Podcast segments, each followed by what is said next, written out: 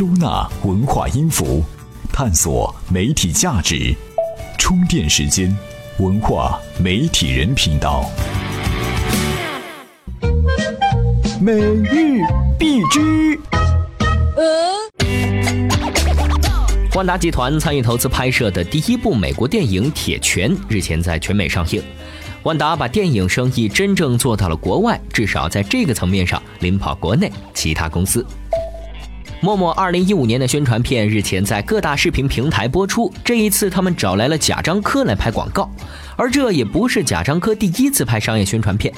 对于知名导演去拍广告，应该是个平常的事情，没理由去苛责。北京高级人民法院近日对王老吉起诉加多宝七连冠广告语虚假宣传案作出了驳回加多宝上诉、维持原判的终审判决，加多宝需赔偿王老吉三百万元。然而，这只是两家纷争的一部分，更多的诉讼还在排队审理。七月二十八号，中国各地二零一五年上半年居民收入数据陆续出炉。上海城镇、农村居民人均可支配收入分别达到两万六千六百六十四元和一万三千三百四十六元，均为全国最高。甘肃以一万一千二百四十三元和两千九百八十五元垫底。看来，拉近地区贫富差距的任务任重而道远。这里是充电时间，文化。媒体人频道，欢迎收听今天的干货内容。今天要为大家准备的话题呢，和我们身边的谣言有关。可乐杀精，冰块比马桶还要脏，就是其中的代表。据说，一个消息要有四个要素才能成为谣言：造成意外、形象化的语言、来源可信、行动简单，缺一不可。拿简单的可乐杀精来举例。这本身就是一个意外的消息，杀精比单纯的有害身体健康要形象许多。一九八五年，美国的某个实验在体外混合可乐和精液，发现可乐有一定的杀精作用。通过实验，让人信服，少喝可乐就能和健康联系起来，也足够简单。这样的满足条件的谣言有很多，而且五花八门，防不胜防。也许你现在就深受其害。最早有组织传播的谣言，可能就是以营销为目的的软文了。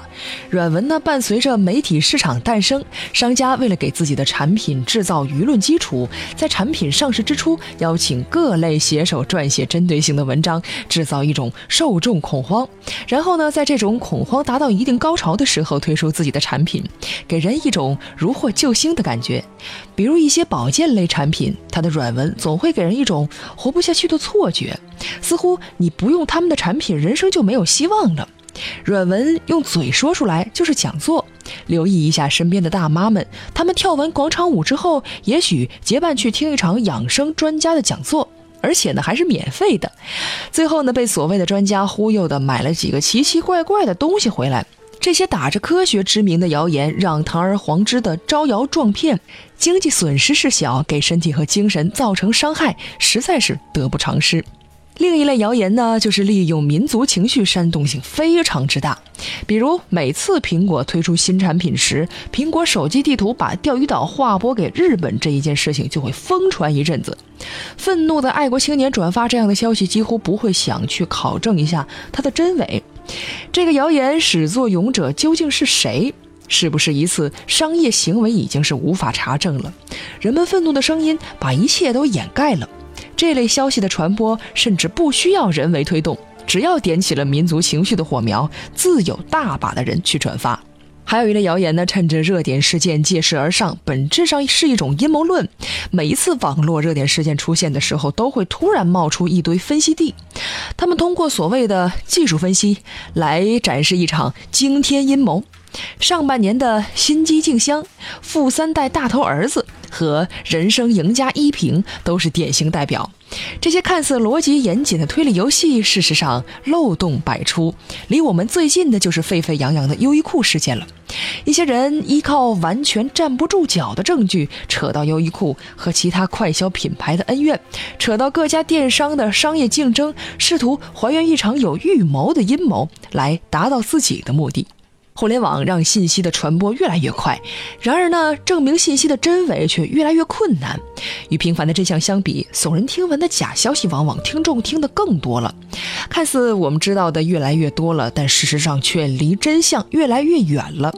今天呢，我们举了三类谣言的例子，也是希望各位可以识破，让谣言止于智者。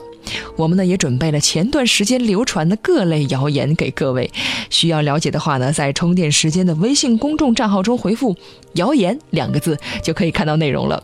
其实呢，辨别谣言呢有三个使用的小方法：第一，看消息是否传播过，拿来反复炒的消息呢多半就是谣言了；第二，看信息源是否可靠，段子手发布科学消息可要小心了。第三呢，看主题是否匹配。这类谣言打着别的旗号传播别有用心的东西，最好别信。如果您有更好的识破谣言的高招，欢迎你加入我们的微信群中讨论。好的，非常感谢各位的收听，我们明天再会。